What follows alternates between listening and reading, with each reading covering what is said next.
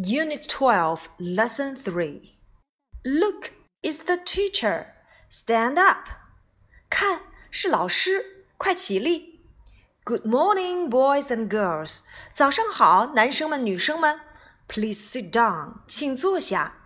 Andy, don't eat in class. Please read. Andy，请不要在课堂上吃东西，请大声朗读。Very good, Andy. 非常好，Andy。 Jenny spell white.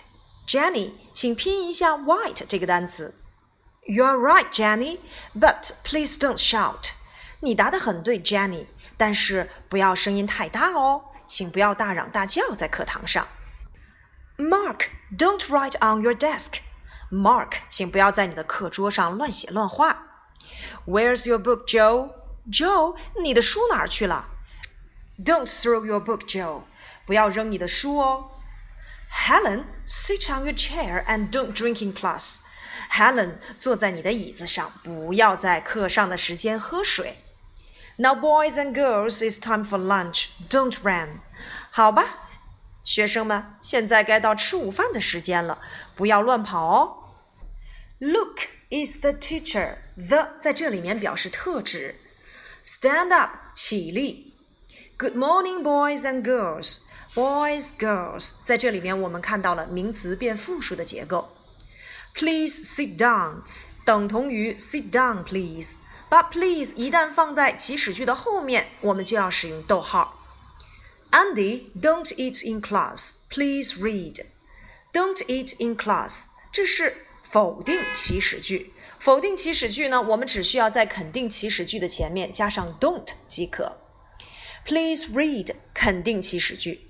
Very good, Andy. Jenny, spell white.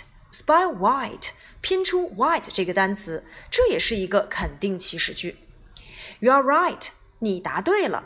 那你答错了呢？You are wrong. But please don't shout，请不要在教室里大嚷大叫。Don't shout. Don't shout，否定祈使句。Mark, don't write on your desk.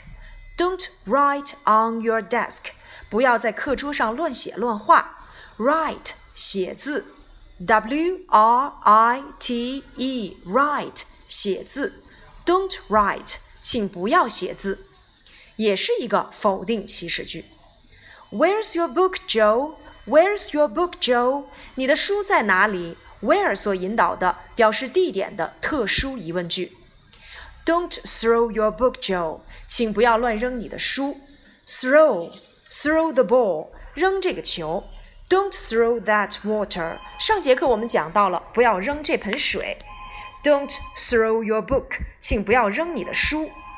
Sit on your chair，坐在椅子上，肯定祈使句。Sit down，请坐下。Don't drink in class，不要在课上喝东西。Don't eat in class， 当然也不要在课上吃东西。Now, boys and girls, it's time for lunch. It's time for 该到做某事的时间了，等同于 It's time to do。最后一句 Don't run，不要跑，还是否定祈使句。这一单元呢，我们讲到了肯定祈使句和否定祈使句的内容，重点还是要复习这两个知识点哦。请大家查阅第十二单元第一二两课的内容，我们再一次复习哦。好了，今天的内容就到这里了，拜拜。